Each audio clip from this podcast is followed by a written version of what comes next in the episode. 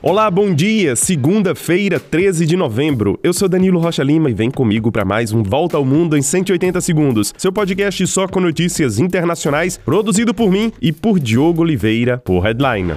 Antes, eu lembro que vocês podem nos ajudar a manter o 180 no ar. Basta fazer uma doação em qualquer quantia para o nosso Pix 180segundos@hdln.com. Esse e-mail tem destino final meu nome e está na descrição do episódio. A gente conta com vocês. Muito obrigado.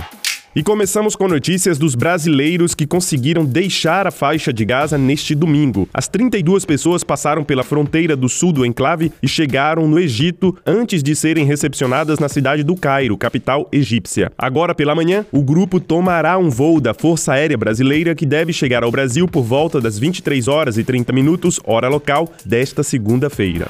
Já a situação das pessoas que vivem sob as bombas da faixa de Gaza é desesperadora. Nenhum hospital do norte da faixa de Gaza funciona mais. Cerca de 2.300 palestinos esperam para deixar o maior hospital da região, o Al-Shifa. A Organização Mundial da Saúde diz que a unidade já não funciona mais como hospital desde ontem por causa da falta de combustível, de água e de medicamentos. As bombas e trocas de tiros nos arredores do hospital deixam essa unidade em situação crítica. Cerca cerca de 45 pacientes não podem mais receber cuidados para hemodiálise, e médicos temem que 36 recém-nascidos podem morrer nas próximas horas por falta de cuidados intensivos. Além disso, como a maioria deles é de prematuros, médicos dizem que não é possível transferi-los para outros locais. Esses médicos também dizem que a única solução é o cessar-fogo de Israel para permitir a chegada de ajuda humanitária.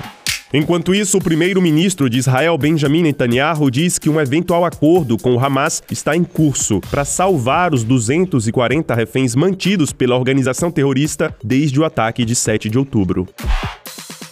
Olha, as bandeiras das Nações Unidas estarão a meio mastro em todo o mundo hoje. A ONU homenageia os seus mais de 100 empregados mortos em Gaza desde o início dos bombardeios israelenses.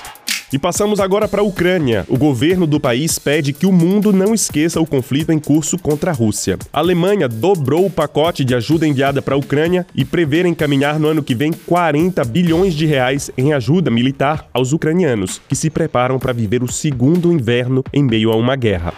Já o exército ucraniano pretende criar uma unidade especial dedicada à proteção do patrimônio do país. Arqueólogos, historiadores e especialistas em arte devem se juntar às tropas para avaliar os estragos e ajudar a proteger os principais monumentos culturais da Ucrânia.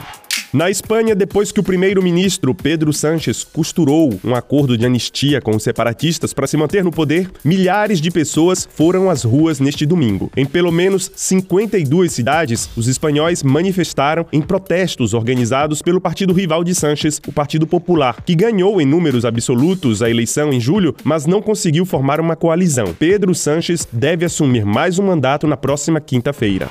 E no Quênia, na África, 170 países se reúnem hoje até domingo para fazer um tratado contra a poluição por plástico. Em 60 anos, a população mundial foi multiplicada em duas vezes, enquanto que o consumo de plástico cresceu 40 vezes. Somente 9% do plástico mundial é reciclado. E é isso, a gente fica por aqui. Compartilhem o nosso podcast, nos deem cinco estrelinhas e nos ajudem com a sua doação. Para vocês, um excelente dia, um grande abraço e até mais.